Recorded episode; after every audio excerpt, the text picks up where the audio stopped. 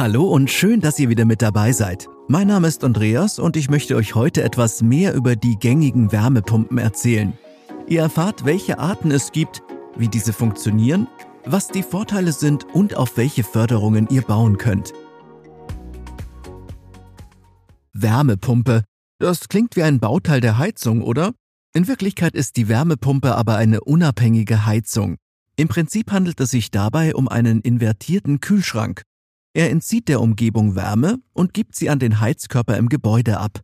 Diese Heizung wird zwar mit Strom betrieben, aber die gewonnene Endwärme verbraucht nur etwa 25 Prozent der elektrischen Energie. Das hört sich doch gar nicht so schlecht an, oder? Hier kurz und knackig noch einige weitere Vorteile der Wärmepumpe. Sie ist umweltfreundlich und unerschöpflich. Sie eignet sich für nahezu alle Gebäudetypen. Die jährlichen Betriebskosten sind äußerst gering. Eure Stromrechnung reduziert sich enorm. Der Wartungsaufwand ist gleich Null. Die Betriebssicherheit ist sehr hoch. Der Kohlendioxidausstoß ist geringer als bei Erdgas- und Ölheizungen.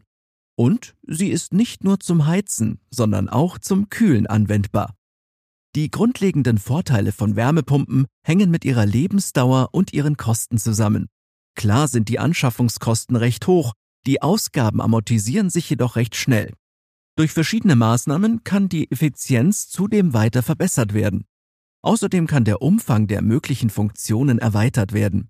So könnt ihr beispielsweise Wärmepumpen mit Photovoltaikanlagen und Fußbodenheizungen kombinieren, um Heizkosten zu senken. Im Sommer könnt ihr die eigenen vier Wände mit Hilfe einer Wärmepumpe kühlen. Das Grundwasser, die Umgebungsluft und die Erdwärme sind die Wärmequellen, aus denen die verschiedenen Arten von Wärmepumpen im ersten Wärmetauscher Energie gewinnen. Zur Beheizung von Haushalten können verschiedene Arten von Wärmepumpen eingesetzt werden. Neben den Standardwärmepumpen werden sie auch nach der Funktionsweise der Wärmepumpe unterschieden. Obwohl die meisten Standardmodelle elektrische Wärmepumpen verwenden, die das Kühlmittel mechanisch verdichten, gibt es auch Gas- und Adsorptionswärmepumpen. Mit Gas befeuerte Wärmepumpen ersetzen lediglich den Antrieb der Kompressionspumpe durch Gas statt Strom während Adsorptionswärmepumpen Wärmeenergie statt mechanische Energie nutzen. Fünf Arten von Wärmepumpen möchte ich euch kurz etwas näher vorstellen. Los geht's mit der Luft-Wasser-Wärmepumpe. Mit Luft-Wasser-Wärmepumpen wird der Umgebungsluft Energie entzogen und an das Heizsystem abgegeben. Daher sind diese Systeme besonders schnell, mit geringen Anschaffungskosten und ohne umständliche bauliche Maßnahmen oder Genehmigungsverfahren einsetzbar. Sie sind jedoch nicht so effizient wie Erdwärmepumpen oder Wasser-Wasserwärmepumpen und hängen stark von der Außentemperatur ab. Die Aussage, dass Luft für Wasserwärmepumpen zu laut ist, gilt für die aktuelle Wärmepumpengeneration nicht mehr. Die Geräusche sind selten lauter als eine leise Gesprächslautstärke, egal ob sie innerhalb oder außerhalb des Gebäudes eingestellt sind. Die Energiequelle der Luft-Wasser-Wärmepumpe ist die Außenluft, was sie anfällig für saisonale Schwankungen macht. Die Außentemperatur ist bei größtem Heizbedarf meist am niedrigsten. Modernste Technik soll diese Schwankungen bei Luftwärmepumpen auffangen können. Im Vergleich zu Boden oder Grundwasser kann Luft leicht angesaugt und ausgeblasen werden. Dass Luftwasser-Wärmepumpen so einfach und relativ günstig sind, macht sie ganz besonders beliebt. Sie gelten als weniger effizient als andere Arten von Wärmepumpen. Ihr Vorteil liegt darin, dass sie Umweltenergie gut in nutzbare Wärme umwandeln.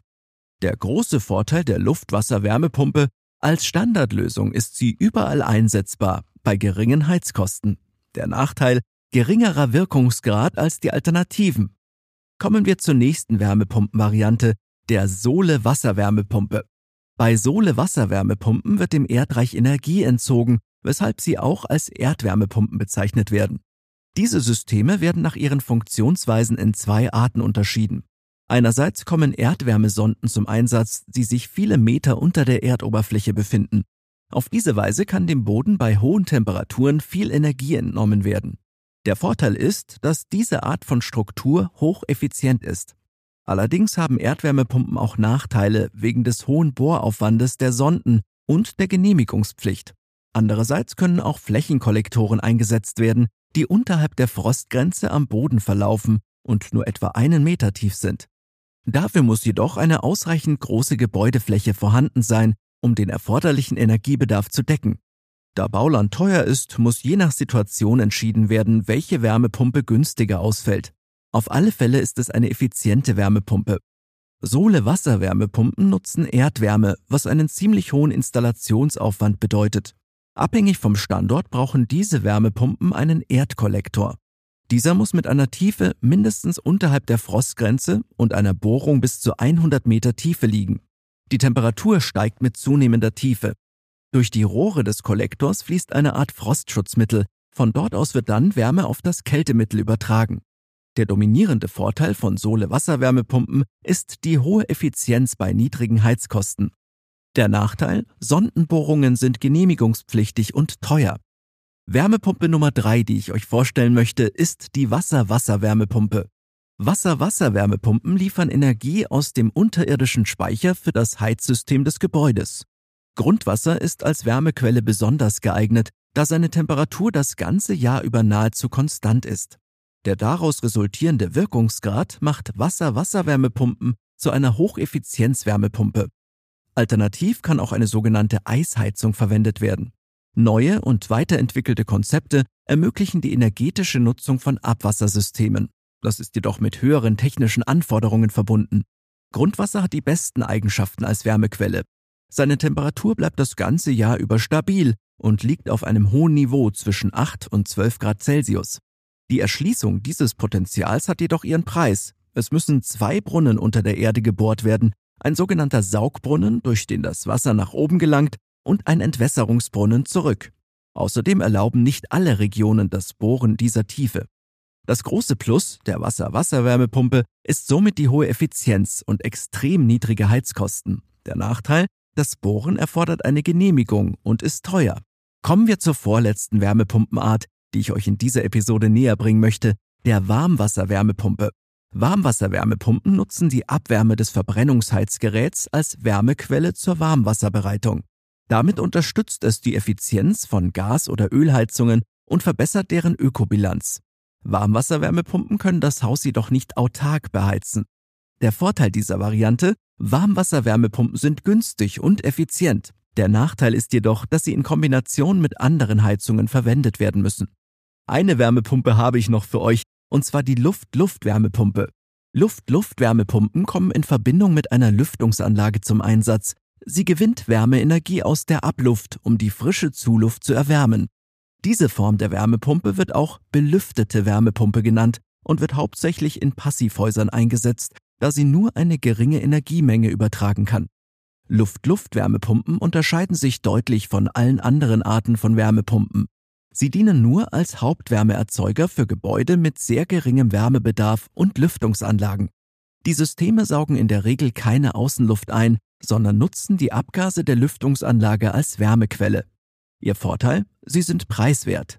Der Nachteil? Eine Lüftung ist erforderlich, weshalb die Luft-Luft-Wärmepumpe eigentlich nur in Passivhäusern wirklich sinnvoll ist. Verschiedene Arten von Wärmepumpen können nach vielen anderen Standards definiert werden, nicht alle sind elektrische Kompressionswärmepumpen, der Markt bietet auch gasbetriebene Varianten an. Ich wollte mich jedoch auf eine Handvoll Wärmepumpen beschränken. Vielleicht stellt ihr euch die Frage, ob eine Wärmepumpe beim Neubau für euch wirklich Sinn macht. Pauschal beantwortet, absolut. Wärmepumpen sind ideal für gut gedämmte Gebäude.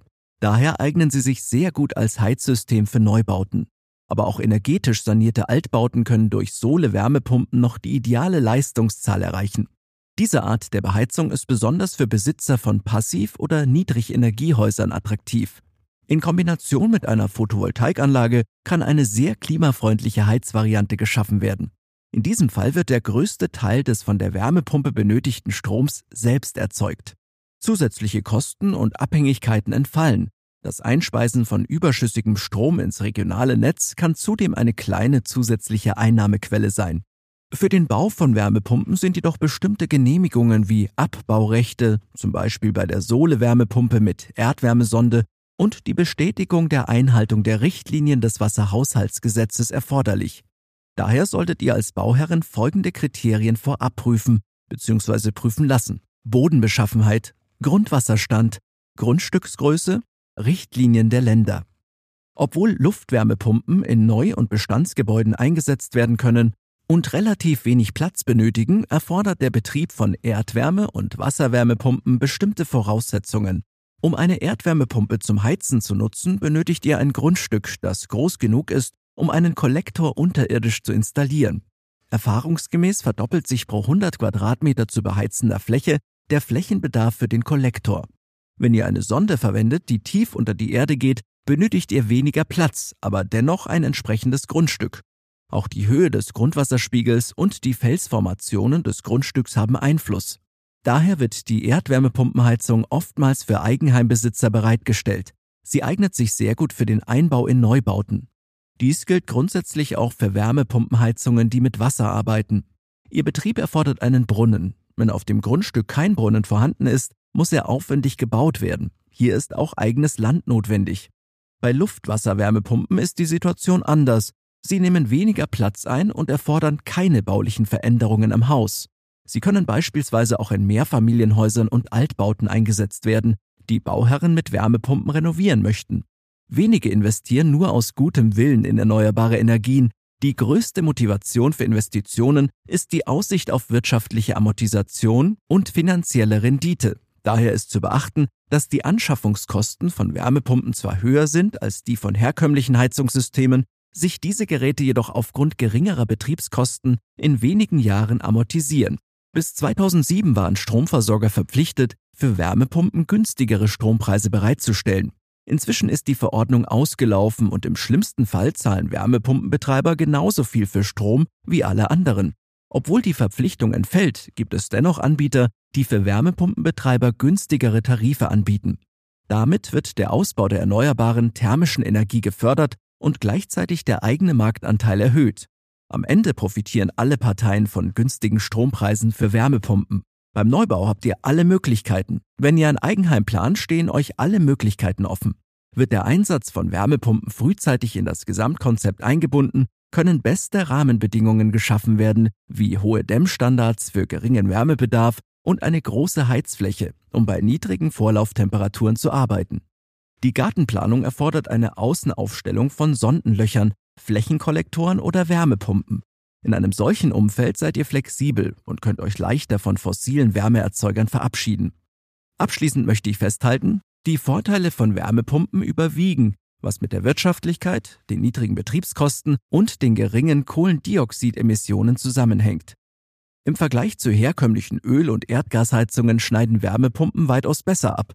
Unabhängig vom Gebäude ist in einem stimmigen Gesamtkonzept jeder Wärmepumpentyp eine besonders fortschrittliche Heizoption.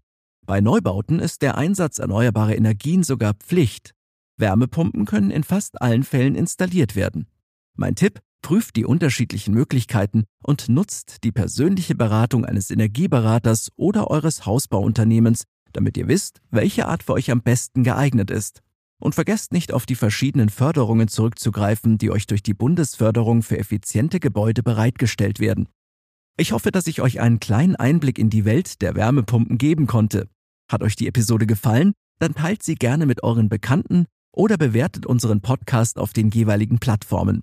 Ich freue mich jedenfalls, wenn ihr auch beim nächsten Mal mit dabei seid. Bis dahin, eine gute Zeit, euer Andreas und das gesamte Baumentor-Team.